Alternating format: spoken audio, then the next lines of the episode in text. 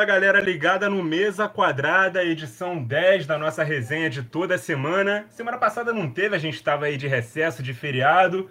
Essa semana a gente podia dar a mesma desculpa, mas não vamos porque a gente tem muito assunto para falar. As ligas nacionais na Europa estão aí chegando na sua reta final algumas já se encaminhando para ter seu campeão já neste fim de semana, algumas com disputa em aberto, outras já mais encaminhadas, e semana que vem a gente também vai ter o início das semifinais da Champions League. Esses são os assuntos do nosso podcast de hoje. Eu sou Nicolas Franco, lá do Pautas e Táticas, estou apresentando hoje na ausência do Júlio Velasco, do Paulo Rogério, mas estou muito bem acompanhado aqui também do Henrique Gomes e do Gustavo Laurindo. Fala, galera! Fala, Nicolas. Fala, Gustavo. É mais um podcast com vocês, agora é edição 10, né? Olha só, a gente mudou o nome e já estamos avançando, né? Daqui a pouco a gente alcança até o nosso podcast sobre futebol, mas agora é o Mesa Quadrada e muito bom estar gravando com vocês aqui e poder falar de futebol de novo. Tamo junto, galera.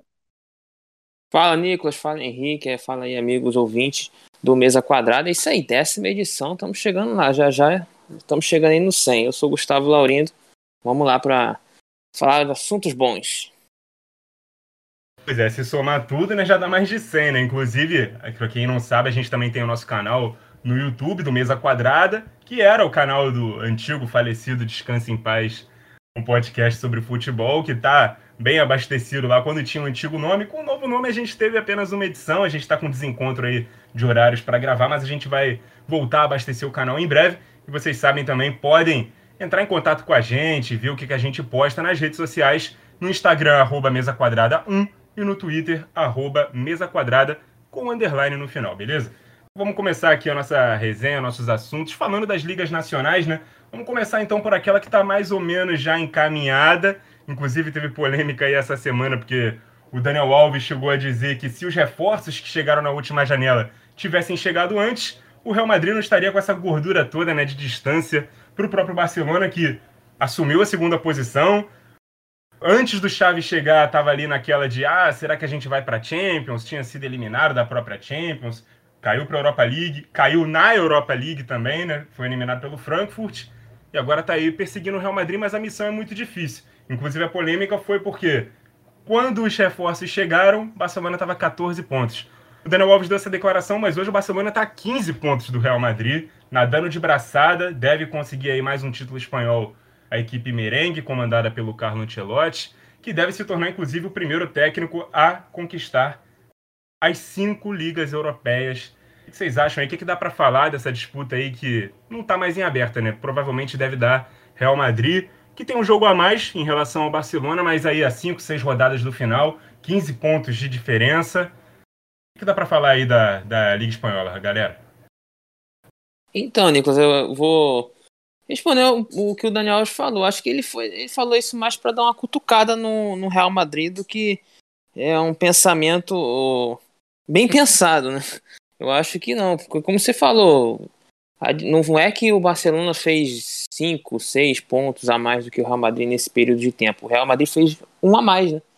Então eu acho que, assim, o time do Barcelona, mesmo se chegasse o Xavi no início da temporada, não ia estar tá pronto é, para disputar título assim, do nada. O Real Madrid já é um time que já vem aí jogando junto há muito tempo. O Barcelona, por outro lado, perdendo o Messi, o seu o maior ídolo aí recente.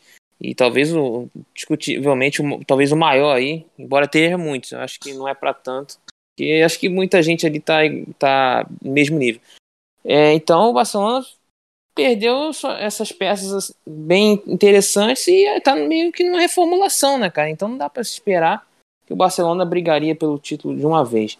E agora falando sobre o título, que está bem encaminhado para o Real Madrid, realmente, como você falou, nadando de braçada, e não tem, acho que não tem outro panorama. Aí não, não vai mudar nada isso aí, porque o Real Madrid vai ganhar tranquilamente, muitos pontos à frente e poucas rodadas aí para o Barcelona chegar. Não tem como. Ah, cara, é, é, basicamente isso que o Gustavo falou, né? A gente olha para a tabela da La Liga antes do campeonato começar, a gente pensa, bom, tem as quatro grandes forças do campeonato: Real Madrid, Barcelona, Sevilha e Atlético de Madrid. E são exatamente esses quatro que estão é, nas primeiras colocações. Claro que a gente vê um Villarreal numa semifinal da Champions e está em sétimo aqui e tudo, tanto que conseguiu a vaga para a Champions por conta da Europa League. É, mas assim, do que a gente esperava para o campeonato se manteve, né? A nossa dúvida era como seria o Barcelona nessa temporada que terminou muito mal no ano passado, né? E como é que ia ser, né? Sem o Messi, sem isso tudo.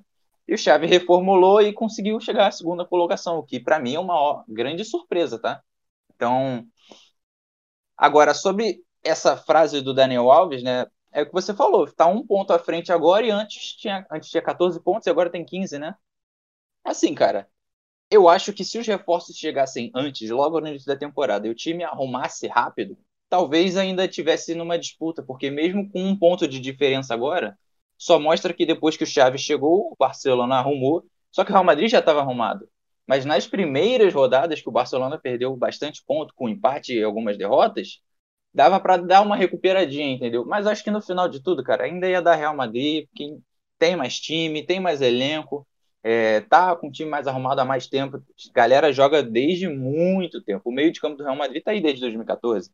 Então, assim, daqui a pouco faz uma década que tá com o time, o meio de campo bem entrosado. Olha que doideira. Então, assim, a melhor coisa para o Barcelona foi se organizar. E ninguém esperava que fosse se organizar dessa maneira e conseguiu, já está sendo competitivo de novo. Então, assim, já, já foi uma grande temporada para eles. Em relação ao título, assim, já está nas mãos de Real Madrid, a gente já sabe disso faz bastante tempo, né? A gente podia até pensar num Sevilha brigando, mas não, não, tinha, não tinha onde ter forças para brigar com esse Real Madrid, não. Então, acho que já deu de La Liga. É, teve inclusive recentemente o um confronto direto, né? Real e Sevilha. O Real virou para cima do Sevilha, fora de casa.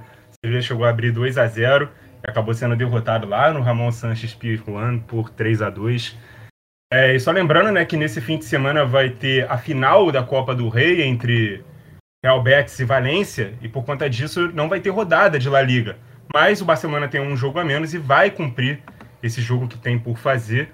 Vai ser contra o Raio Valecano no domingo, 4 da tarde a próxima rodada do Campeonato Espanhol só nos dias 30 de abril e 1 de maio. O Real Madrid recebe o Espanhol no sábado, 11 h 15 da manhã. O Barcelona recebe também em casa o Mallorca no domingo, 4 da tarde. Podemos arrematar aí a Liga? Vocês querem palpitar na final da Copa do Rei? Ou a gente pode seguir aqui o nosso cronograma? Hum, acho que dá para seguir, mas qualquer coisa, bota um votinho no Betis aí, tá em quinto no, na La Liga, pelo menos na Copa do Reizinho. Eu vou no Real. Eu, embora eu seria bem legal se o Betis ganhasse, né? Mas eu acho que vou apostar no, no, no mais certo. Pra você, então, o Valência é o favorito, né? É isso. Sim, então. eu acho que o Valência é, é muito mais favorito. É isso então, um votinho para cada um. É, eu acho que eu vou acompanhar o Gustavo. O Valência eu vejo como, como mais time, apesar do o Betis estar melhor posicionado aí na, na tabela, mas acho que o Valência é mais favorável aí para ganhar essa Copa do Rei. Depois a gente vê quem se deu bem. Então, passada a régua aqui no Campeonato Espanhol, vamos para um campeonato que está caminhando aí para o fim, né? Porque poderia até ter tido seu campeão no último meio de semana, mas com a vitória do vice colocado, segundo colocado Olympique de Marseille, a festa do PSG foi adiada. Mas está muito bem encaminhada também, inclusive o Olympique de Marseille só pode igualar a pontuação do PSG se vencer todos os seus jogos e contando que o PSG perca todos os pontos. Faltam cinco partidas, bem provável que isso aconteça, então questão de tempo, né, para o PSG levantar mais um título. Acho que vai igualar, se eu não me engano, vou procurar essa informação enquanto vocês fazem o comentário de vocês, o recorde de títulos na França, que é atualmente do Saint-Etienne, com, com 10 títulos. Se eu não me engano, essa seria a décima conquista de Ligue 1 do PSG na história. Se tornaria o maior campeão da história do, do futebol francês. Essa temporada foi decepcionante, né? Convenhamos que o campeonato francês é bem protocolar para o PSG, embora não seja o atual campeão, né? Tenha perdido na última temporada para o Lille, mas o projeto do PSG é bem maior do que ser campeão nacional, né, galera? É, cara, é bem isso aí, né? Com o tanto de reforço que o PSG trouxe, e a gente sempre olhava e falava assim, poxa, o PSG não tem lateral, ou o PSG tá faltando uma coisa aqui, uma coisa ali. E quando você olha todos os reforços que trouxeram e o time que já tinha, você tem pelo menos um 11 completo, assim, sem problemas, sabe? Sabe? Um 11 que você fala assim, poxa, esse time aqui, ele não tem nada que você fale assim, poxa, aqui tá mais fraco aqui. Eu acho que é um 11 muito bom. E quando botou para jogar, não funcionou. É aquele negócio, né? O PSG ele traz as contratações que não necessariamente o técnico pede, mas que, olhando assim, é excelente, mas talvez não funcione nas mãos do técnico, ou que demore um tempo para engrenar. É, alguns jogadores estavam muito tempo em suas ligas e foram para um, uma outra liga no outro time, que é o caso do Messi. Então ele tinha um tempo de adaptação, por mais craque gênio que ele seja, ele é um ser humano, então ainda demora para se adaptar, ainda mais quando ele ficou mais de 10 anos no Barcelona. Então, você olha todas essas coisas e você pensa, será que vai dar certo? Será que não vai? Todo mundo apostou que sim, a gente apostou que sim, né? Botou o PSG como favorito e realmente, por tudo que as contratações inteiras que tinha, acho que dá para dizer que começou como favorito sim, mas isso acabou não respondendo, não correspondendo em campo, né? Neymar, que jogou poucas vezes, entendeu? Se você for pegar os últimos jogos, ele até tá bem, mas esses últimos jogos é um pós-Champions, é só na Ligue 1 e já não, não tem muita importância, ainda mais quando o PSG já estava em primeiro na Liga. Messi demorou para engrenar, acho que ainda nem tá, sem, nem tá no seu melhor do PSG do que poderia, só tem três gols na Liga, é muito pouco pro Messi, apesar de ser um dos líderes de assistência. É, o Donnarumma, né, assim, para mim o Navas tinha que ser titular, em momento nenhum o Navas não fez nada para perder a posição dele, mas entrou o Donnarumma, teve algumas falhas. Então, assim, ser campeão francês, mesmo com todos esses problemas que se tem, ainda é um grande time e está com muita folga do primeiro colocado. Então, só ser campeão francês não é o suficiente, né? Esse projeto já talvez nos primeiros anos era uma coisa, mas agora já não adianta mais. É meio que uma obrigação e pelo menos não ganhar a Champions, ok, mas pelo menos avançar na Champions, ir longe, mostrar que teve alguma coisa. Agora caiu bem cedo, tudo bem que foi para o Real Madrid, mas caiu cedo e tá só cumprindo tabela desse resto de temporada Ligue 1. E é isso, né? Não tem mais muito o que dizer. É uma temporada decepcionante demais até para o PSG, para o que se investiu. Verdade. É uma temporada, assim, começa com um holofote gigantesco no PSG e e eles realmente eles, eles conseguem trazer esses holofotes para si próprio, porque faz as contratações que faz, né? Traz o Donnarumma após a, a Eurocopa que fez. Foi, acho que foi, se eu não me engano, o Donnarumma foi eleito o melhor jogador da Eurocopa ou, ou não. O melhor goleiro ele foi, né?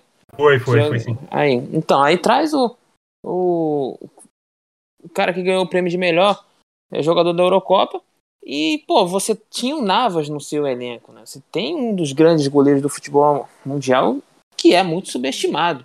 Então você traz esse cara, aí gera já ali, para mim. Com certeza o Navas não se sentiu feliz com aquilo ali. Até teve rumores dele, ah, eu vou sair, eu quero sair. E o Donnarumma até jogou jogos de Champions, falhou muito esse ano o Donnarumma. É, traz um Sérgio Ramos que, em termos de condições físicas, nos últimos anos, é, tem caído muito, né? O Sérgio Ramos caiu muito fisicamente, já até no próprio Real. É, mesmo aquela La Liga, se eu não me engano, que, que ele fez bastante gol de pênalti, eu não, acho que foi pós, é, continuação pós-pandemia, pós -pandemia, assim quando voltou o futebol. Ele meio que ajudou a decidir aquela La Liga ali, foi muito decisivo. Mas no, no, Real Madrid, nos últimos anos, sempre vinha sofrendo com lesões. Então você traz um cara desse que, que já vem, entre aspas, um pouquinho bichado, né? Então, eu acho que é um erro de planejamento. Eu acho que você vai muito na, nas estrelas e não, e não sabe o que o técnico quer. O que, que o Pochettino quer? É qual jogador que ele quer? É, eu, não tem. Contratar é... muito por contratar muito por oportunidade de mercado, né, Gustavo? Tanto Exatamente. Sérgio Ramos, o próprio Messi, o Ainaldo, jogadores que vieram assim por conta do barulho que eles vão fazer no mercado e por conta deles estarem saindo de graça, né? O PSG não colocou dinheiro para contratar esses jogadores. Foram só os dois laterais, realmente, que foram contratações pagas, né? O Nuno Mendes na esquerda e o Hakimi na direita. Exatamente. E assim, são jogadores que, se você parar pra pensar, é, geraram hype também. Porque o Hakimi veio de uma temporada absurda da Inter e o, e o Nuno Mendes fez uma temporada absurda também no Sporting. É uma, era um, pra mim, é a maior promessa do, da lateral esquerda na, na época. Então, e até agora. Então, assim, você traz por, por hype, talvez tenha que consultar mais o Poquetino, um entrosamento ali entre o Leonardo e o Poquetino. Cara, falando a verdade realmente, eu não curto o Leonardo. Ele já foi do PSG, foi pro Milan, aí fez muita coisa lá, voltou pro PSG, eu não entendo a insistência do PSG nele. Não curto muito o trabalho do Leonardo, eu acho que peca um pouco sobre esse planejamento, o planejamento de futebol do PSG. Tem que achar um técnico, trabalhar com ele e, e aí pode gerar, pode dar e vai para longo prazo, mas pode ser que na frente dê mais resultado do que ficar todo ano fazendo esses mercados que o PSG vem fazendo aí. Pois é, inclusive, para quem se interessar, eu fiz um, um, vídeo sobre isso, né, lá no, no Pautas e Táticas, falando sobre esse projeto do PSG. É um vídeo até que, vocês, sim, quem se interessar para ver, tem que ter alguma paciência, porque é um vídeo até um pouquinho longo, mas acho que eu destrinchei bem toda essa situação, e aí, mais detalhadamente, para a gente não ficar aqui um tempão discutindo só o PSG, é, vocês estão convidados, então, a visitar lá o Pautas e Táticas e assistir esse vídeo também. Só confirmando aquela informação que eu dei antes da gente começar, tanto o Paris Saint-Germain quanto o Olympique de Marseille têm nove títulos, né? Então igualariam os dez títulos do Saint-Etienne caso sejam campeões, né? Qualquer um dos dois, quem for campeão, provavelmente PSG, fatalmente será o PSG, vai então igualar aí o número de títulos do Saint-Etienne. É, o PSG vai entrar em campo amanhã, né? No, no sábado, vai encarar o Lens, o Lens, sei lá, não sei, não sei falar francês, galera. Quem puder me, me, me salvar aí. Mas vai jogar amanhã, né, às quatro da tarde, nesse sábado. E o Olympique de Marseille vai visitar o Rennes no domingo, às 3h45. Então pode entrar em campo já com o título perdido. O PSG só precisa de um pontinho para confirmar, então, essa conquista. Outro campeonato aí também que pode acabar no fim de semana e pode acabar em grande estilo é a Bundesliga, o campeonato alemão que pode ser decidido na Allianz Arena entre Bayern e Borussia Dortmund, os dois postulantes ao título no Der Klassiker, o maior clássico do futebol alemão nesse momento, né, com a queda do Schalke 04 para a Bundesliga 2, que é o arquirrival histórico do Borussia. Mas num clássico nacional, com certeza é o jogo que mais chama atenção. E se der Bayern em casa, o Bayern vai levantar sua décima conquista seguida de Bundesliga. Nenhum, nenhum time na Europa jamais conseguiu 10 títulos nacionais seguidos. Mas o Bayern está naquele momento um pouco mais claudicante, né? E o Borussia vem de um grande resultado na última rodada, goleou aí com muita facilidade o Wolfsburg na última rodada por 6 a 1 Tava 5 a 0 com menos de meia hora de jogo. Depois tirou um pouco o pé do freio, um pouco, um pouco o pé do acelerador, né? Pisou no freio. Mas enfim, quem chega melhor para esse jogo? Vocês acham que a Bundesliga já vai ser decidida nesse fim de semana? Ou o Borussia vai incomodar ali, tirar três pontinhos do Bayern, deixar a disputa aberta ainda por mais algumas rodadas? Bom, é... rapaz, eu tô assim, querendo apostar no empate nesse, nesse clássico. E, e empate daria o quê? Quantos pontos que tem, Nicolas, de diferença? É, o Bayern tem 72 pontos e o Borussia 63. Faltam quatro rodadas, são nove pontos de diferença. É, eu acho que o, o vai dar empate aí o título fica para próxima. então, assim, cara, eu queria falar um pouco dos dois times. O, o Bayern, como o Nicolas falou aí, tá com problemas problemas assim com o Nagelsmann, que tá errando escalação, vacilando. E o Borussia, como o Nicolas falou, goleou. Sim, goleou o Wolfsburg, mas não é aquele time que você confia 100%. Eu não vejo o, o Borussia tão em grande fase assim para tirar o Bayern, tirar o título do Bayern, que que tem, tem poucas rodadas, são quatro rodadas e são nove pontos. Eu acho que mesmo o Bahia não ganhando essa rodada, ele ganha diretamente, né? Porque o saldo de gols é muito é muito grande a diferença. O Bahia tem, acho que, se não me engano, 60, mais de 60 gols de saldo, 60 gols de saldo. E o Borussia 33. Então, eu é creio que o Bahia fica no empate e fica com praticamente o título certo aí, porque o Borussia não vai fazer um caminhão de gols nas últimas rodadas, né? O Bahia vai decidir. E, querendo ou não, o empate vai decidir o título. cara, bem isso aí que o Gustavo falou. Não tem muito o que dizer, né? É, é muito doido que quando o Bayern tá mal, o Borussia também tá mal. Ou qualquer outro time tá mal. Dificilmente, e quando o Bayern tá bem, ninguém segura, né? Então, essas são as temporadas que os outros times têm que aproveitar para dar o seu melhor para tentar tirar o título, né? E não tá acontecendo. Acho que a última vez que aconteceu isso com o Borussia foi 18-19, que ficou dois pontos de diferença só. Foi uma grande temporada do Borussia que no finalzinho deu uma cambaleada ali e perdeu. Então, assim, é impressionante esse número que você falou de 10 títulos seguidos, nenhum clube europeu conseguiu, porque eu até acho que em ligas mais essas ligas menores que parece que só tem um que só tem um time que ganha sempre, não, isso nunca ter acontecido de 10 clube ganhar 10 títulos seguidos é muito impressionante. Disso acontecer na Bundesliga, né? É, por mais que todo mundo fale, ah, o Bayern sempre ganha, mas vira e mexe tem suas complicações. Essa temporada mesmo teve várias complicações, né? Nagelsmann com vários problemas, demora, é, escalava mal muitas vezes, ou quando era alguma coisa de lesão, né? Perdeu alguns jogadores por um bom tempo. Mas mesmo assim ganhou porque tá faltando alguém para competir nesse nível. E não, não foi dessa vez de novo né, que o Bayern teve. O Borussia até tentou, mas a gente. Todas as vezes que a gente viu um jogo do Borussia, a gente falava, é, Borussia, não vai dar para vocês. Então, assim. É isso, né? Vai dar Bayern. E agora, sobre o jogo, talvez dê empate mesmo, né? Porque o Bayern não está nas suas melhores situações, nem o Borussia, mas talvez dê empate, mas independente de empate ou vitória, ou até mesmo perder pro Borussia, assim, o título está muito bem encaminhado para as próximas rodadas, é bem improvável do Bayern não conseguir. O bom do Bayern também foi que é, a má fase veio agora quando tipo, já tinha uma gordurinha boa na Bundesliga, né? Rússia também, que era início de trabalho, né?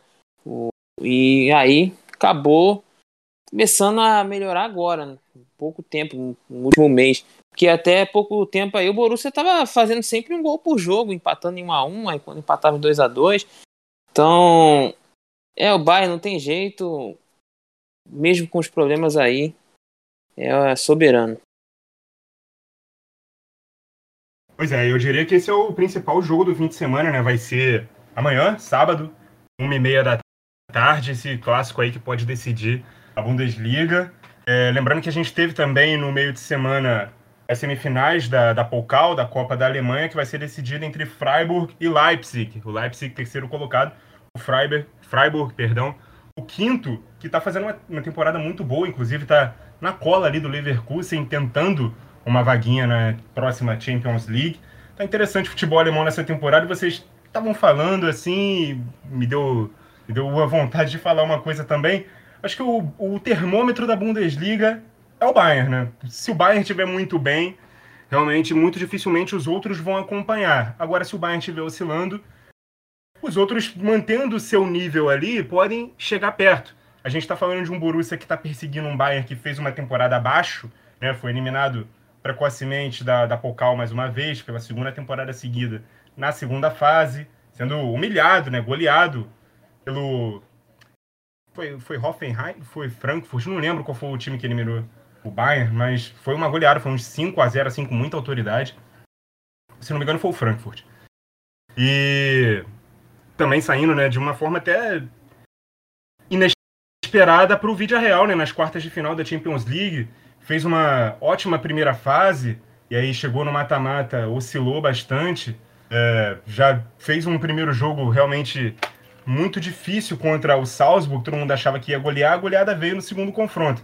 Depois fez uma péssima partida contra o Vídeo Real fora de casa e não conseguiu é, fazer os gols que precisava e ainda acabou sofrendo o gol que eliminou ele no final do jogo né, da Champions League. Então resta aí a Bundesliga. Fica um pouco de água no chope, mas o que conforta é esse, esse recorde né, de 10 títulos alemães, caso realmente consiga. E se ele vier contra o arquirrival, né, de, e dentro de casa, seria melhor ainda então para a torcida bávara. Acho que a Bundesliga realmente está encaminhada para o Bayern, mas o Borussia tem tudo para dificultar. Né? Acho que o momento do Borussia é até melhor apesar de ter tido aí uma derrota, uma derrota três rodadas atrás, e o Bayern já não perder há, algum tempo na Bundesliga, mas o desempenho e o resultado não estão se acompanhando no mesmo, no mesmo pique. Vocês querem falar mais alguma coisa de Bundesliga ou a gente pode ir para o campeonato italiano? Podemos ir para a Itália. Isso, partiu Itália. Partiu Itália, porque na Itália temos um campeonato muito em aberto Inclusive em tudo, né? Dentro do G4 ali tá todo mundo muito próximo. O título deve ficar em Milão. O Milan lidera com 71 pontos. A Inter, atual campeã, vem logo atrás com 69. O Napoli tem chances um pouco mais remotas, né? Com 67 está em terceiro, mas está mais preocupado em garantir a sua vaga para a próxima Champions, porque tem quatro pontos de distância para a Juventus, que é a quarta colocada, e aí vem a Roma logo em seguida ali, com uma certa distância. Mas, bom, tá, tá bem equilibrado esse campeonato italiano aí. Vocês veem algum favorito entre Milan e Inter? E, acho que dá pra, dá pra gente colocar o Napoli, mas principalmente entre Milan e Inter. Milan tá liderando nesse momento. Vocês acham que algum dos dois pode levar vantagem sobre o outro? A gente teve aí a semifinal da Copa Itália no meio de semana. A Inter venceu com uma certa autoridade, né? O Milan por 3 a 0 vai decidir a Copa Itália com a Juventus. Mas nesse título italiano aí, vocês acham que dá Inter de novo? O Milan vai quebrar o jejum, né? Já são 11 temporadas sem levantar o Scudetto. Como é que vocês veem aí a Série A nessa temporada? É, eu vou inverter um pouco o que eu pensei na Espanha na Copa do Rei. O Betis estava melhor dentro do campo, mas o Valência eu acho mais time.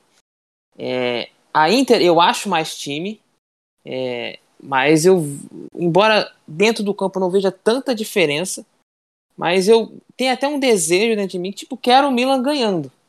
Então vou apostar no Milan para esse finalzinho de temporada. É, só para dar uma passadinha no Napoli, é, antes que eu deixe, deixe de lado, o Napoli ele teve a chance de estar na briga do título, porque, é, se eu não me engano, na, última, na penúltima rodada, contra a Fiorentina, Napoli eu acho que poderia ter assumido a liderança ali e perdeu para a Fiorentina em casa. Aí depois mais um tropeço contra a Roma, e aí praticamente é, deixa o Napoli muito atrás, né? E assim, cara, o Milan, eu vou até dar uma olhadinha na tabela do Milan, que o Milan, se eu não me engano, tem um clássico. É porque eu não estou conseguindo acessar. Nesse fim de Google. semana, Gustavo, para te ajudar, nesse fim de semana os dois têm pedreiras pela frente, né? Mas acho até que o a pedreira da Inter é mais pesada, que é um jogo contra a Roma. A Roma, né?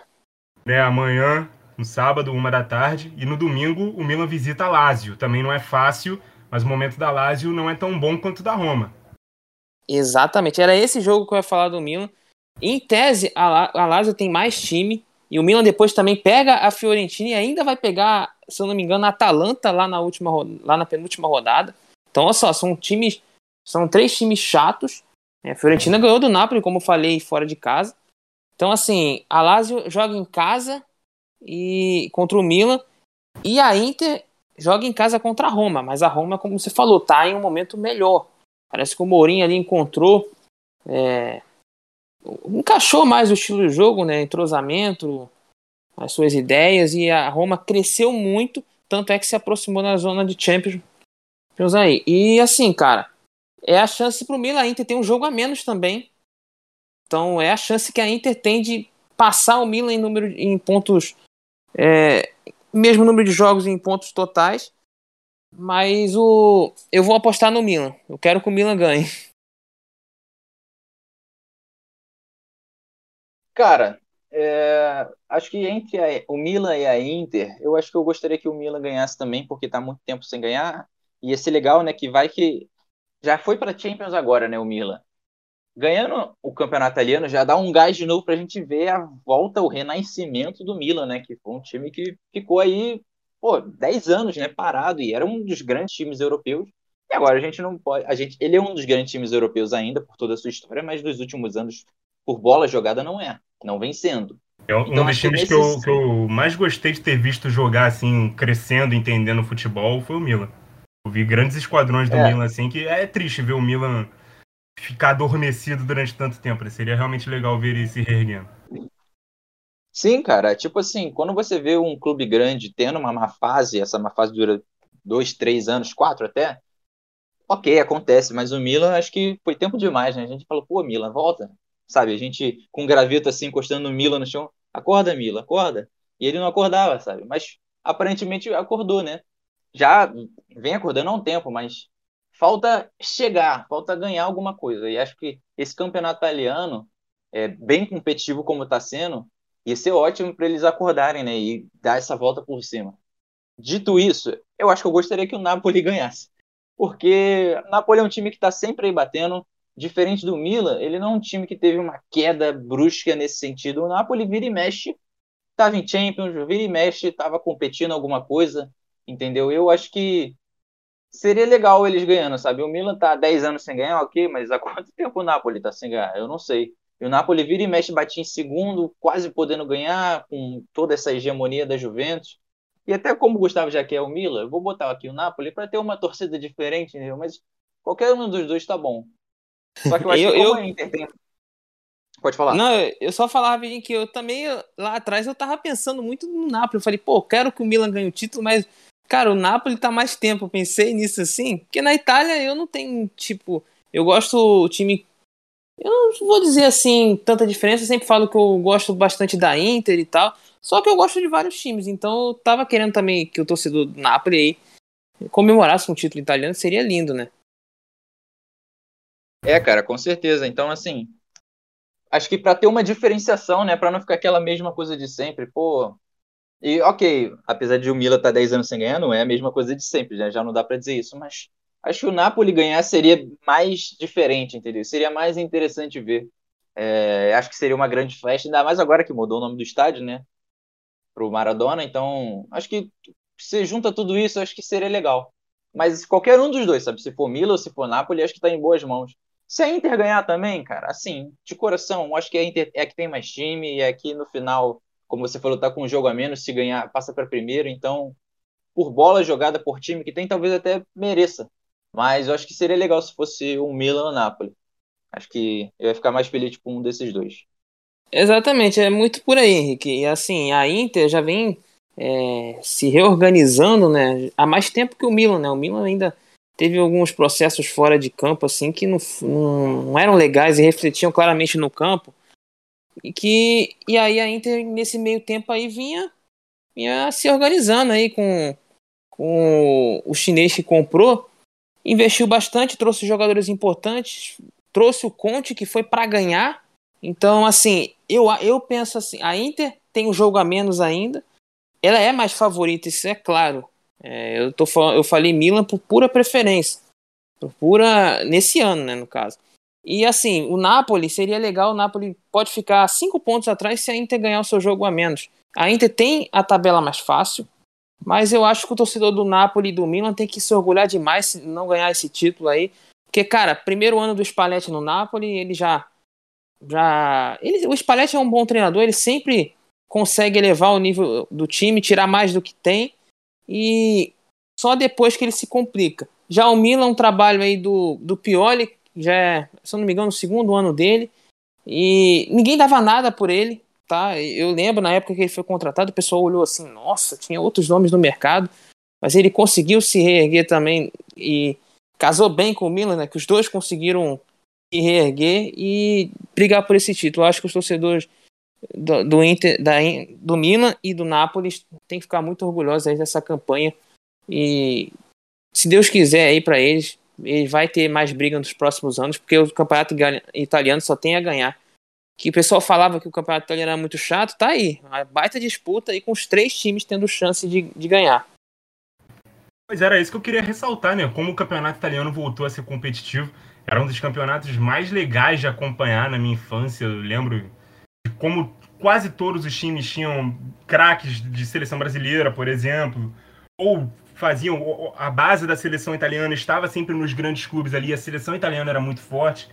Então, cara, é, bate até uma nostalgia a gente ver essas camisas pesadas, né? Até Roma, Fiorentina também incomodando, essa Atalanta crescendo, apesar de ter tido uma, uma queda nessa temporada.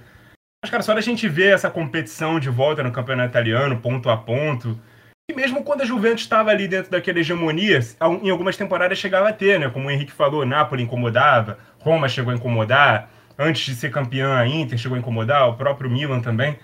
Mas o Milan um pouco mais lá para trás, né? Mas como a gente sempre costuma ver o todo e não a parte, a gente olha mais para o final e vê, pô, a Juventus foi campeã de novo, foi nove vezes campeã. A gente meio que julga o campeonato. Para quem estava acompanhando o campeonato de perto, via que os jogos eram muito difíceis, eram muito competitivos. Mas quando se reflete na tabela, fica mais em evidência. Chama a atenção de mais gente também. E a gente está vendo mais times com níveis próximos. Também pela queda da Juventus, que baixou um pouco o nível, né? Inclusive, eu estava vendo o PVC falar essa semana, né, que alguém de dentro da, da Juventus disse que o Cristiano Ronaldo foi um problema nesse sentido, porque elevou muito a folha salarial da, da Juventus e acabou fazendo com que os outros investimentos que a própria Juventus fazia no elenco fossem um pouco mais abaixo, para poder fechar as contas no fim do mês.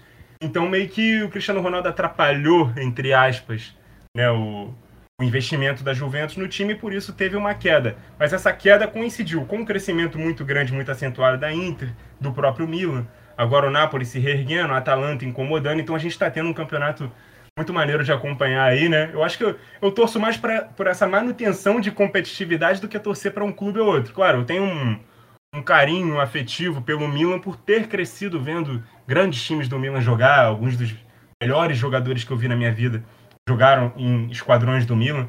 E seria muito maneiro ver o Milan campeão, mas independentemente de quem for campeão, eu torço para que o campeonato italiano continue nesse alto nível, porque está muito maneiro realmente de acompanhar.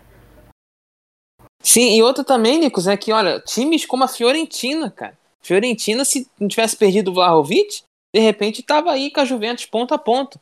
É, a Juventus está aí, a Fiorentina tem um jogo a menos, ela pode ficar quatro pontos ainda da Juventus, então a briga da Champions está muito forte. Os oito primeiros times aí, a Atalanta é o oitavo, que foi para Champions na última. Então o nível desse ano subiu e só quem ganha é quem acompanha o campeonato italiano, que além disso tudo tem muitos gols. É, verdade. Bom ponto aí a ser ressaltado também, né? Que era uma liga também. É... Sofria muito preconceito, né? Chamada de defensivista demais e é uma liga que né, nos últimos anos tem saído muitos gols. Só para completar a informação, a gente deu aí a tabela. A tabela não, né? mas o próximo compromisso, né, tanto da Inter quanto do Milan, o Napoli vai visitar o Empoli né, no domingo às 10 da manhã e a Juventus, que é a quarta colocada, vai visitar também o Sassuolo, fora de casa, na segunda-feira, 15 para as 4 da tarde. Vamos para a Inglaterra então, para fechar as cinco grandes ligas? Bora! Partiu Terra da Rainha. Terra da Rainha, Inglaterra que a Premier League é, um, é o campeonato preferido da galera, né? Eu acho que o nosso público, até por conta de, de, de, muitos virem da PR da depressão, né, do nosso querido Júlio Velasco, um abraço para ele aí, é, acaba chamando mais atenção, né, a Premier League, mais uma vez a gente está tendo uma disputa polarizada entre o Manchester City e o Liverpool, um pontinho só de diferença a favor do City, deve realmente se estender até a última rodada. O Guardiola já chegou a dizer que se o City não vencer, os, não vencer todos os jogos, vai perder o título porque o Liverpool vencerá. Ele afirmou isso em entrevista coletiva. E que os jogadores deles sabem disso. Então, mesmo sendo muito clichê, vai ser uma decisão atrás da outra. A tabela do Liverpool se apresenta como mais difícil, né? Nas próximas rodadas. Vai ter aí o, o clássico contra o Everton desesperado aí nessa briga contra o rebaixamento na, na próxima rodada, mas é um clássico. Né? E o City vai ter vida mais tranquila. Por enquanto, os dois têm Champions League, vai ser nosso próximo assunto, inclusive, no meio de semana.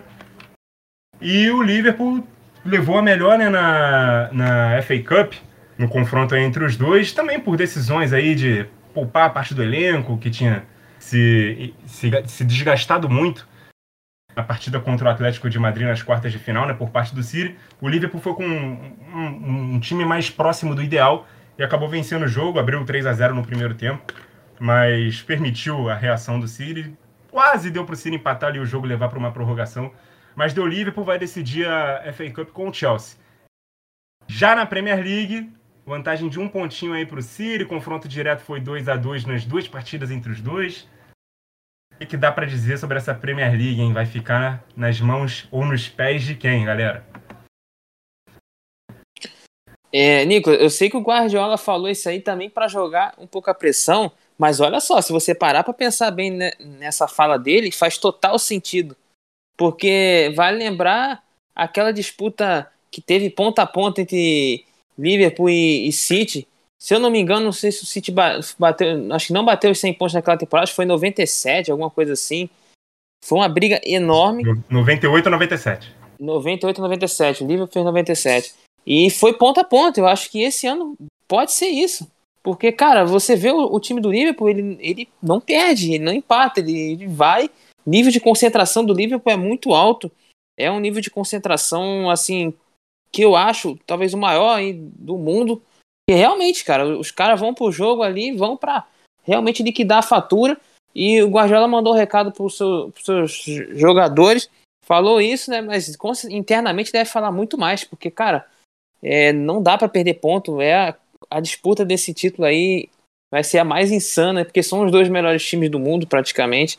Não tem muita discussão, os dois melhores técnicos do mundo, para mim.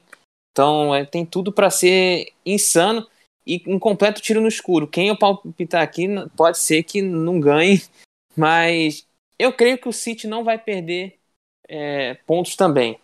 O Guardiola também sabe como fazer seus jogadores é, se concentrar muito bem. É, já vimos isso aí contra o Brighton. Foi um jogo que o Brighton é um time chato, mas o City foi lá e ganhou. Eu acho que o City vai chegar no, no, no campo e fazer o trabalho assim como o Liverpool vai.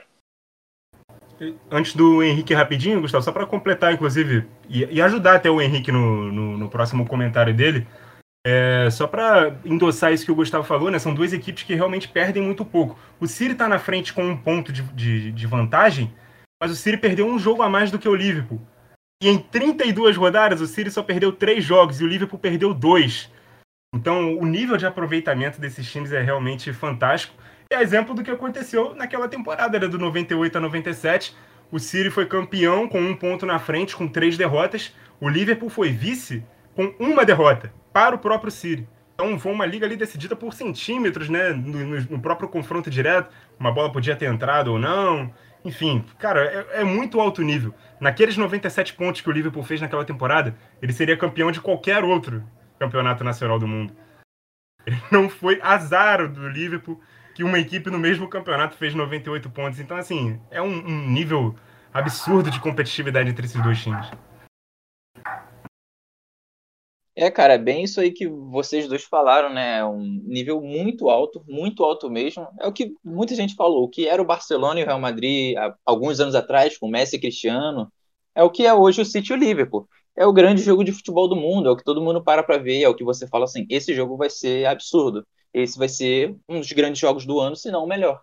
Tanto que a final da Champions pode ser City Liverpool e, assim, normalmente as finais de Champions não são grandes jogos, mas é muito improvável de que não vai ser um grande jogo se for City Liverpool essa final de Champions, caso aconteça, né? claro. E espero eu que aconteça.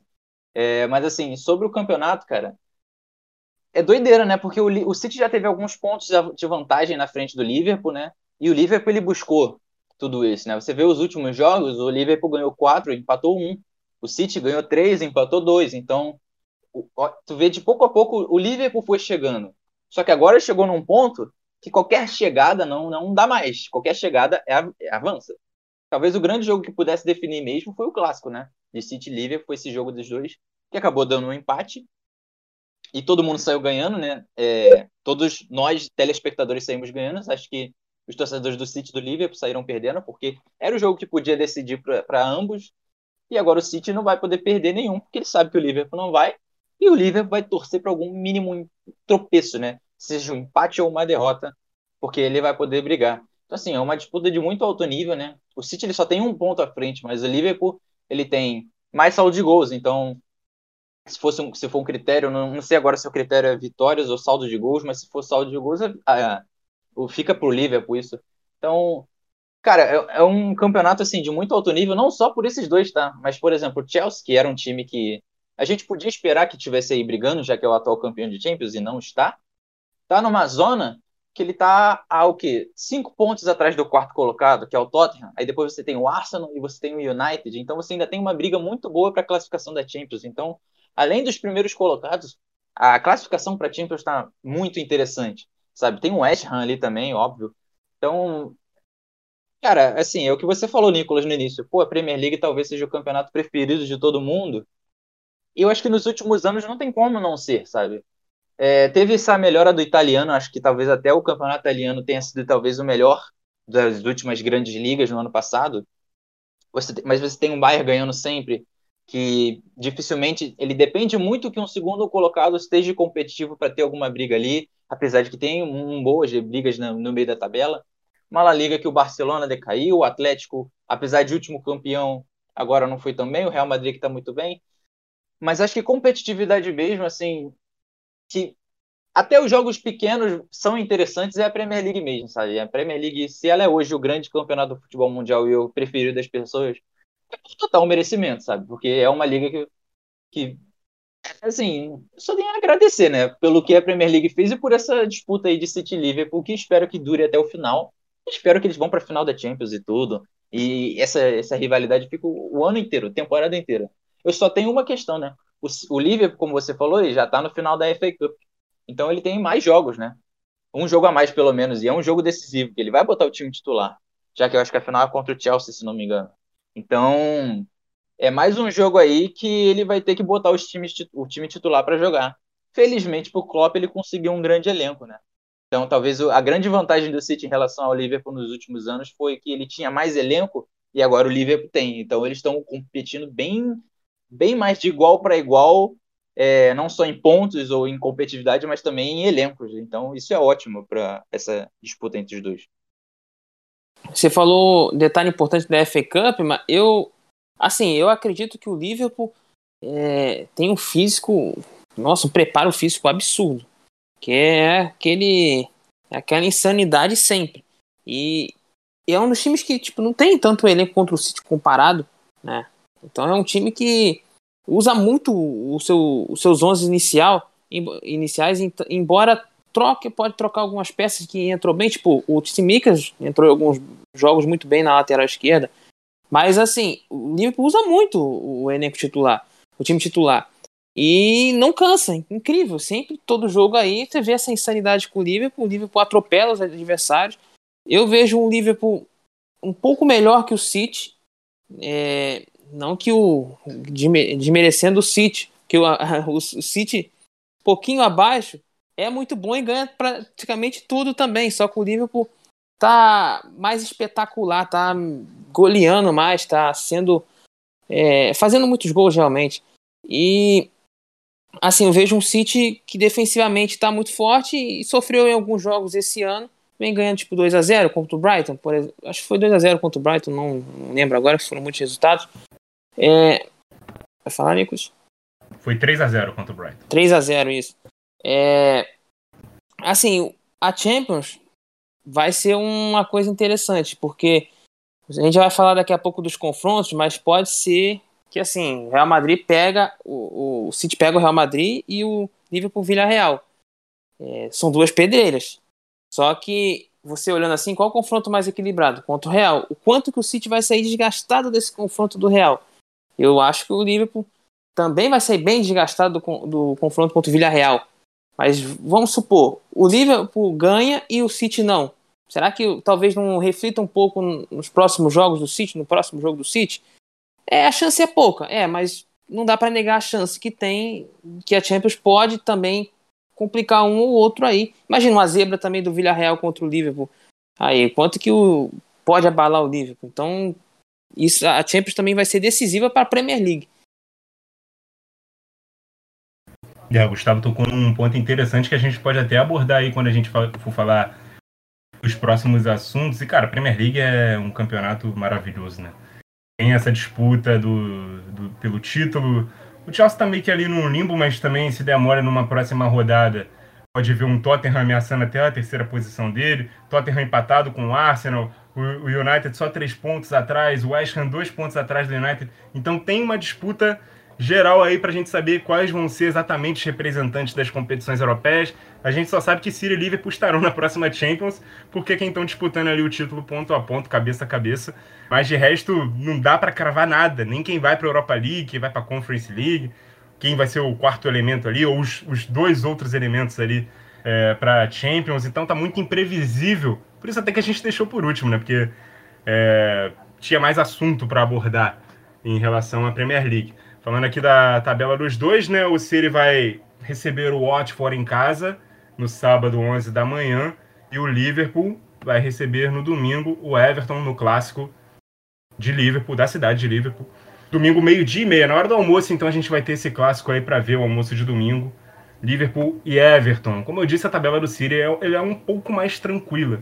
Mas esses fatores aí envolvendo a Champions que o Gustavo falou, eles podem ser realmente preponderantes para o bem ou para o mal em qualquer que seja o resultado, né? Porque pode abalar o psicológico numa eliminação, ou pode fazer com que um eliminado concentre suas atenções agora só para o campeonato inglês, porque já não tem, não tem que dividir atenções com a Champions, então, enfim, pode ser por bem ou por mal, nem isso dá para apostar, né? Se uma eliminação, uma classificação pode fazer bem ou mal ao eliminado ou ao classificado, e se for E, e eu também torço para que seja a final da Champions City e Liverpool. A gente vai ter mais um grande presente, né, para poder assistir. Mas vamos falar então agora da Champions League. Vocês querem arrematar mais alguma coisa de, de Premier League ou a gente, a gente pode ir para Champions? Acho que já podemos ir para Champions. O Gustavo até já estava bem encaminhando o assunto, então acho que a gente já pode até fazer essa transição logo. Isso aí. É, então vamos fazer então essa transição, começando então pelo jogo de terça-feira, que é justamente o do City contra o Real Madrid. E antes de passar a palavra para vocês, eu quero até dar a minha opinião. Pegando um gancho que o Gustavo deu, né? Ele dizendo que ah, o City ele vai se desgastar bastante contra o Real Madrid, é um confronto mais igualado, dois times muito fortes, na primeira prateleira do futebol mundial, com certeza. Dois dos melhores times do mundo. Do outro lado, a gente sabe que o desenho vai ser o Liverpool atacando o Villarreal, tentando abrir aquela defesa e o Villarreal tentando impor as suas dificuldades ali, né, nos contra-ataques e na sua solidez. Mas eu acho que atacar também demanda, cansa muito, desgasta muito o time que tem a bola e ataque e não consegue fazer gol durante um tempo psicológico também. Fica bastante abalado para um time que tá ali martelando, martelando e não consegue. City Real Madrid, por ser um confronto que tende a ser mais aberto, talvez seja mais a feição do City, né? É um time que vai ter espaço também para atacar. Por mais que o Ancelotti seja um treinador bem híbrido, ele pode adotar ali aquela postura de se defender, mas se lições foram aprendidas daquele primeiro confronto contra o PSG, acho que a lição a ser aprendida é não dê a bola para um time que gosta da bola, que é o City. Não vá ao Etihad Stadium, né, que vai ser onde vai ser realizado esse primeiro jogo, com uma proposta só de se defender. Porque é isso que o City quer. E o City acabou de abrir uma das principais defesas do mundo, que, que o Real Madrid conhece bem, que é o do Atlético de Madrid. Foi lá com uma proposta só de se defender e não deu certo. O City acabou vencendo pelo placar mínimo, impôs muitas dificuldades, mas o Real não tem por característica ser um time tão defensivo assim. Acho que vai dar mais espaços para o City e isso pode ser uma boa para o City. Acho que o City teria mais dificuldade, por exemplo, se encarasse um Villarreal do que um Real Madrid. No, no ponto de vista, abrir a defesa. Eu acho que vai ser um jogo mais de trocação e na trocação o City normalmente se dá bem. Mas o Real Madrid eu tenho defendido que tem jogado o melhor futebol da Europa, pelo menos em La Liga. Na Champions tem sido mais na emoção, realmente, muitas dificuldades. Jogou um tempo de quatro contra o PSG melhor do que o adversário, fez três gols e se classificou. E precisou da prorrogação depois de um jogo muito cirúrgico na Inglaterra que pouca gente achou que seria reversível. E o Chelsea chegou a abrir 3 a 0 mas acabou tomando o gol que levou o jogo para prorrogação e depois o gol da eliminação no tempo extra. Então, assim, é um jogo muito equilibrado. City e Liverpool não consigo apostar, mas acho que fei... o jogo está mais a feição do City no ponto de vista que tipo de adversário eles gostam de enfrentar e que tipo de adversário eles costumam se dar bem, que é um adversário que dá mais espaço. Diante de tudo isso que eu digo, já é uma opinião minha, passando a bola para vocês. Vocês concordam com isso? Vocês acham que o City é, é, se daria pior caso enfrentasse um Villarreal, que é o adversário do Liverpool? Ou vocês acham que o City realmente vai ter que mudar um pouco as suas estratégias, porque também vai ser atacado? O Ancelotti vai mudar a estratégia dele também, não vai fazer a mesma coisa que pensou naquele confronto contra o PSG? Enfim, o que vocês pensam aí desse jogaço que a gente vai ver na terça, 4 da tarde, Manchester City e Real Madrid? É, Nicolas, eu concordo, assim, tudo que você falou. Era muito do que eu queria introduzir, e do pouco que eu introduzi é, falando da Premier League. A Champions vai dizer muito dos próximos jogos. É, eu citei ali que o City pode se desgastar mais com o Real, mas do outro lado também tem o Liverpool. Mas vamos ficar, vou falar nesse confronto que foi o que você, que é o primeiro jogo, vem na terça logo. Cara, o Real Madrid vai dizer muito do que será esse mata, essa semifinal de Champions para o City. É, eu concordo com você, o estilo de jogo do Real pode facilitar muito o City. Se ele se o Real ficar atrás, o City vai gostar. O City é um time que é mais rápido que o do Real Madrid. Ah, o Real Madrid tem o Vinícius Júnior, tem pode ter um contra-ataque muito forte com o Benzema, Rodrigo. Sim, mas o, nos outros setores eu vejo o City mais dinâmico, mais rápido eu vejo o meio, o meio do City é muito bom, muito móvel. É, você vê o, o Rodri ali, que era um cara que eu não curtia muito. Eu, quando o City pagou 75 milhões no, no Rodri, eu falei, nossa, que que é isso? Acho que meio mundo falou isso. Mas ele tá jogando muito bem.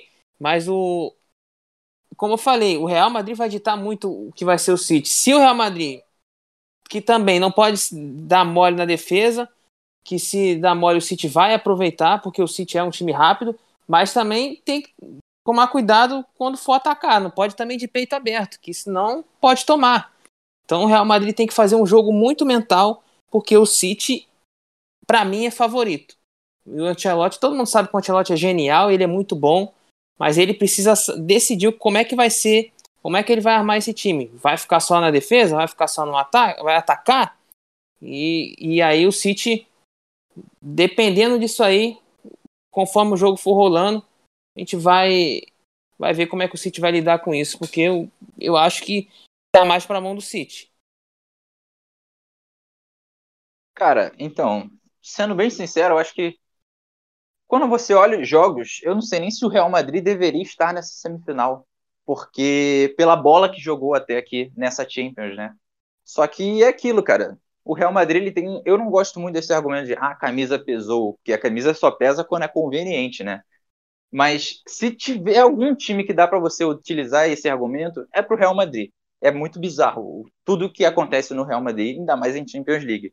Porque assim, o PSG foi melhor que o Real Madrid. Nos dois jogos, até no jogo que perdeu de 3 a 1 foi melhor a maior parte do tempo. Mas o Real Madrid, nas poucas chances que criou, foi e fez três gols. O Real Madrid ele chega e faz e acontece, sabe? Quando precisa. Só que, se você, se você não aproveitar, se você não matar o Real Madrid quando você tem a chance, o Real Madrid vai te engolir. Ele fez isso contra o PSG ele fez isso contra o Chelsea. E aí agora tem que ver como é que vai ser o City, né? Você falou que talvez seja melhor pegar um Real Madrid do que um Vila Real. Acho que pelo estilo de jogo, talvez sim. O negócio é que se o City não conseguir acertar o gol nas vezes que, nas chances que tiver, e eu acho que vai criar muitas chances, porque o, City é um time que cria, cria bastante chances, é, e o Real Madrid tiver umas duas, três chances, pode ser que o Real Madrid classifique, porque ele é assim. Nas poucas chances que tem, ele resolve. Ainda mais com o Benzema na fase que está.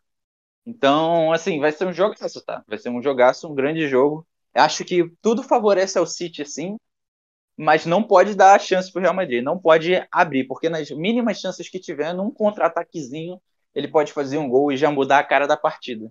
Então, depende de como o City vai conseguir se defender aos contra-ataques do Real Madrid, depende de como o Real Madrid vai atacar para cima do City, porque a gente não sabe exatamente qual vai ser a, a postura do Real Madrid, né? em alguns jogos a gente esperava que fosse diferente. A gente esperava que a postura do Real Madrid contra o PSG no primeiro jogo de ida fosse diferente, não foi, foi uma postura que ninguém esperava. E no jogo de volta no Bernabéu contra o Chelsea também, o Chelsea foi melhor na partida, se esperava uma postura diferente. O Real Madrid ainda achou dois gols. É, então, assim, tem que ver como é que vai ser. O Real Madrid é o que o Gustavo falou, vai ditar como é que vai ser o jogo. E o City só não pode dar bobeira. Tem que aproveitar para matar quando tiver chance e quando o Real Madrid tiver a sua oportunidade, ele tem que segurar ao máximo para não deixar isso acontecer, porque o Real Madrid é um time muito fatal, muito fatal mesmo. Talvez o Nicolas falou que talvez seja o melhor futebol da Europa. Na La Liga, ok, eu não sei se eu concordo, é, mas na Champions, com certeza não acho que seja. Mas está aí na semifinal, porque o Real Madrid é um time muito bizarro nesse quesito de mata-mata em Champions. É, é, é, até estranho, vou te passar a palavra já já, Gustavo. É estranho até a gente afirmar isso, porque assim, o Real Madrid, se você for fazer uma seleção da temporada, muitos jogadores do Real Madrid vão aparecer na sua seleção. Talvez o Courtois, o Alaba, o Modric, o Benzema, o Vinícius Júnior, são jogadores que têm bola, que jogaram muito para poder estar nessa seleção da temporada. Então assim, é quase a metade do time. Mas esse desempenho é muito no ser cirúrgico, ser muito decisivos em pontos específicos na Champions mas ser muito impositivo, jogar um futebol belíssimo em La Liga, que a gente ainda não viu na Champions. O que me faz afirmar que o Real Madrid joga o melhor futebol da Europa é o desempenho dele na La Liga. Que muitas vezes ele assume uma posição de franco atirador nos jogos, principalmente no mata-mata, onde nos dois confrontos, e, nesse terceiro isso vai se repetir também, é, vai decidir em casa, no primeiro jogo vai fazer o primeiro jogo fora de casa, então o Real Madrid tem adotado essa postura de se defender um pouco mais e aproveitar os espaços que o adversário dá para poder tentar ser decisivo. Deu certo contra o Chelsea. Contra o PSG não, porque o jogo na França foi 1 a 0. E aí, quando o Real Madrid teve essa postura de se defender mais porque achou que estava com o resultado garantido, acabou tomando um 3 a 0 né, no, no, no, no tempo normal da, da partida de volta.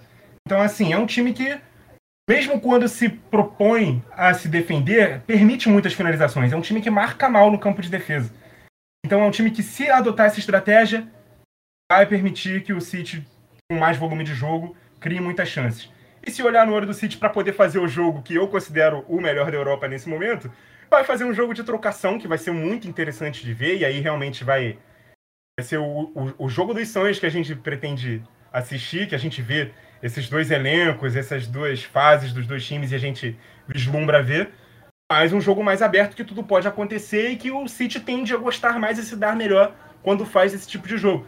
Então, assim, é exatamente o que o Gustavo falou o Real Madrid é quem vai ditar como vai ser esse jogo. Qual vai ser a postura do Real Madrid para a gente ver se o jogo vai ser realmente um pouco mais aberto ou vai ser um jogo de ataque contra a defesa do City, em que o Real Madrid pode ou não resistir ao volume ofensivo do City. Então é muito difícil a gente apontar um favorito nesse jogo, mas a gente sabe exatamente qual vai ser a postura do City. Do Real Madrid é uma incógnita. Isso pode ser bom para o Real Madrid, porque tem uma carta na manga de tentar surpreender o time do Guardiola, ou pode ser ruim porque a gente não sabe exatamente como eles estão se preparando, ou se, se eles de fato estão preparados para encarar um adversário tão forte, tão poderoso quanto é o City hoje.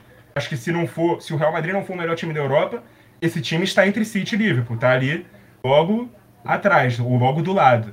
Então vai encarar um time ali do, do mesmo da mesma prateleira que ele, agora nessa fase da Champions. É isso aí, Nicolas. É, até, é até bom você tocar nesse assunto, porque, cara, eu ia falar assim: o Real Madrid é um time que na Champions tem sido muito esquisito. E, e tipo, até naquelas Champions que ganhou, é, seguidas com o Cristiano Ronaldo, é assim. Então parece que é muito a, a essência do Real Madrid nos, nos, últimos anos na Champions. O Real Madrid, ele às vezes faz um primeiro jogo muito bom, é, faz uma vantagem incrível, chega no segundo jogo, sofre, o que não tem que sofrer, né, eu acho que o Real Madrid é, procura sofrer demais. Isso atrapalha, na minha opinião, porque quase deu ruim contra o Chelsea, quase deu ruim contra o PSG. Então, depender das individualidades, como você falou, vários jogadores do Real Madrid vai estar na seleção, na, na, muitas das seleções aí da temporada pelo, por muitos jornalistas, por fãs e tal. É, mas, cara, não dá para depender só disso. Porque você vai enfrentar agora um time que é melhor que o Chelsea, porque o Chelsea também estava com problemas fora do campo. É, tem muito mais conjunto que o PSG, né? E essas chances de decidir podem não aparecer, porque se o City conseguir controlar o jogo, o Real Madrid vai ficar muito, vai ficar muito difícil a vida do Real Madrid para passar para ir para a final. Não dá para você para você ser ser passivo contra o, o City que é o que o Real Madrid muitas vezes é. Fica ali achando que vai decidir o jogo a qualquer momento e, e alguns momentos se complica. Tipo, vou citar um exemplo lá atrás também, contra a Juventus, né, que teve o pênalti lá do que o Buffon foi expulso né, por reclamação, e aí o Cristiano Ronaldo bateu, quase que a Juventus vira, vira aquela Champions ali que seria já um absurdo. E contra o Chelsea, tomou aí as pancadas, tomou os gols do Chelsea e conseguiu se salvar depois. Não é para, não pode fazer isso contra o City, que senão vai complicar muito o Real Madrid. E você falou da carta da manga. Se eu sou o Ancelotti, eu pensava assim: óbvio, vou ter cuidado lá na defesa do City, porque é um time que é, que é o City do Guardiola, independente de, do meu elenco está jogando melhor. Meu time está jogando melhor futebol da Europa, mas ainda vai respeitar muito. Mas um fator legal que eu acho que pode surpreender, como também não, aí vale das, é, isso aí vale do futuro, mas assim, tentar atacar o City, tentar pressionar o City ali no, no primeiro momento. Assim, no início, talvez os 10 minutos ali sejam do City, o City vai para cima, mas depois que o City dá uma, uma tranquilizada, o jogo tiver 0 a 0 você tentar incomodar o City, atacar. Porque o City, algumas vezes, alguém pode dar um erro ali e você conseguir colocar o Vinícius Júnior na cara do gol ou o Benzema depois. Então você, o importante é sempre você dar aquele jab no, no, no que aí você dando jab, jab, uma hora pode ser que esse jab seja um nocaute. Eu acho isso importante. O Real Madrid tem que surpreender no contra-ataque nesses 10 minutos aí, como eu falei, pode ser uns 10 minutos ou 15, do Real Madrid conseguir pegar essa posse de bola e atacar. Se vê que não tá conseguindo, aí dá uma equilibrada no jogo, faz uma estratégia ali equilibrada, não só se defender, não pode só se defender contra o City. É isso então, né? vamos pro próximo confronto então para encerrar nossa mesa quadrada de hoje. O bar já tá fechando por aqui, né? Cerveja tá acabando, o papo tá bom, mas vamos então dar um panorama ainda do que, do que deve ser esse jogo Liverpool e Vídea Real. Vocês esperam algo diferente de um, um Liverpool em cima do Vídea Real, Vídea Real se defendendo? Lembrando que o primeiro jogo é no Madrigal. Aliás, o primeiro jogo é em Anfield, perdão. O Madrigal vai ser o segundo. O Vídea Real vai ter oportunidade de é, é, jogar, decidir a classificação em casa. Mas acho que isso é um ponto a favor do Liverpool, né? Já fazer um primeiro jogo. Eu prefiro a sua opinião de que é vantajoso você fazer o primeiro jogo em casa, porque de repente você já pode construir um resultado na ida e fazer um jogo mais tranquilo e jogar a pressão para outro lado na volta. Porque você precisar fazer o resultado é muito mais difícil do que ele acontecer com naturalidade. E no primeiro confronto tá tudo em aberto, não tem agregado para você se preocupar quanto foi, quanto você precisa fazer.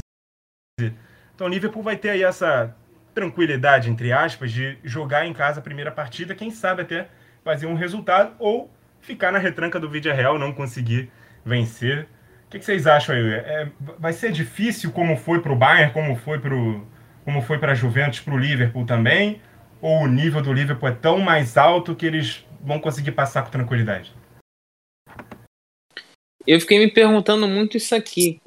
É, porque assim, a gente sabe que às vezes o Liverpool em jogo complicado, ele vai lá, faz um, depois faz dois, depois faz três. A gente pode falar assim, o Villarreal vai complicar, mas o Liverpool pode estragar todos esses nossos comentários. É, vai ser desgastante o confronto contra o Villarreal, disso eu tenho certeza. O Naemery vai se defender muito. É um time que se defende, é um time que tem força física. É, tem é um time que assim você vê é o famoso tem um equilíbrio muito bom porque sabe se defender, sabe atacar. É, é um time meio que coringa, ele consegue atacar, consegue se defender. E vários estilos de jogo. É, e isso vai dizer muito pro Liverpool, quanto que eles vão conseguir complicar o Liverpool, incomodar.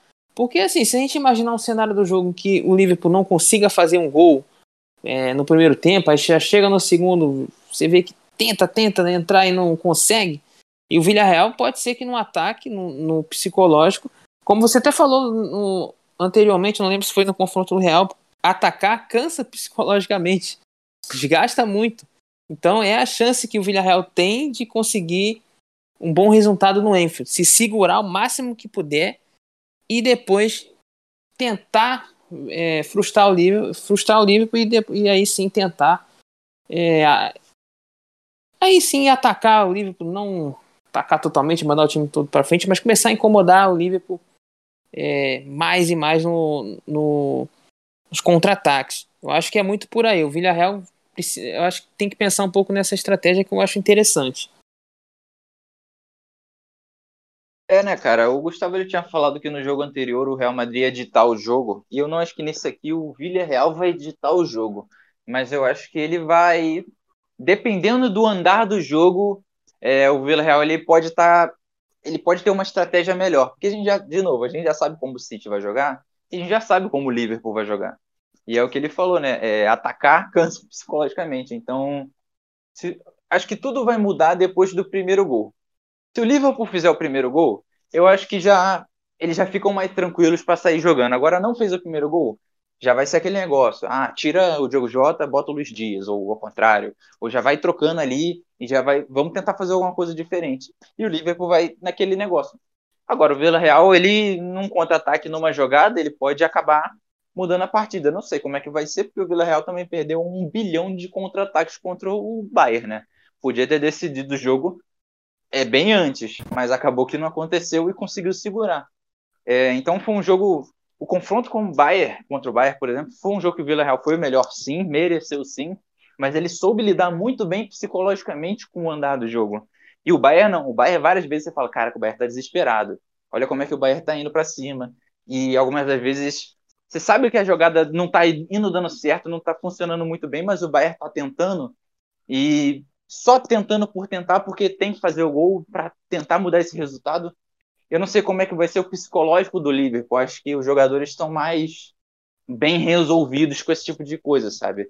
Então vai ser muito interessante ver nessa parte de jogo. E é o que o Gustavo falou, na Emery é o Coringa. A gente não sabe exatamente como é que vai ser, porque ele consegue, com o elenco que tem, não é um elenco super estrelado, tem alguns bons jogadores, mas não tem nenhuma super grande estrela, ele consegue botar o time competitivo nesse nível, né? O Naemi, ele foi competitivo em todos os times que passou.